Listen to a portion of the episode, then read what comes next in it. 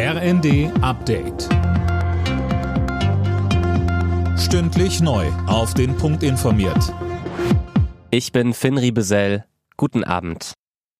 Im Kampf gegen Corona sollen sich auch Menschen ab 60 ihre zweite Auffrischungsimpfung holen. Das hat die Ständige Impfkommission empfohlen. Mehr von Tom Husse. Das Ganze sei wichtig, um besonders gefährdete Gruppen noch besser vor einer schweren Covid-Erkrankung zu schützen, heißt es von der STIKO. In der Regel gibt es den Booster für Menschen, deren letzte Corona-Impfung oder Infektion mindestens sechs Monate her ist. Bisher hatte die STIKO die zweite Auffrischungsimpfung nur für Menschen ab 70 und Bewohnern von Pflegeheimen empfohlen.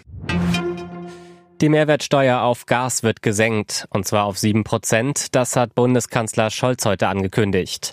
Ein Durchschnittshaushalt spart so etwa 430 Euro jährlich.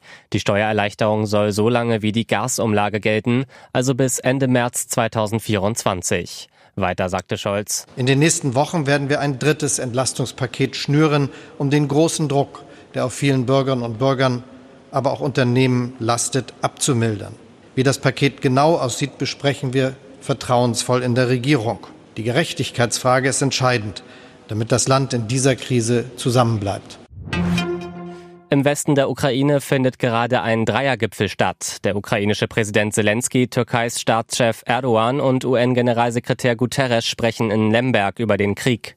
Dabei geht es unter anderem um das Atomkraftwerk Saporischia, das von russischen Truppen besetzt ist. Zelensky rief die Vereinten Nationen auf, die Sicherheit des AKW zu gewährleisten.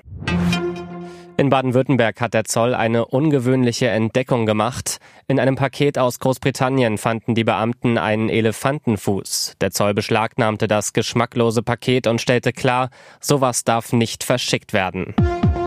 Alle Nachrichten auf rnd.de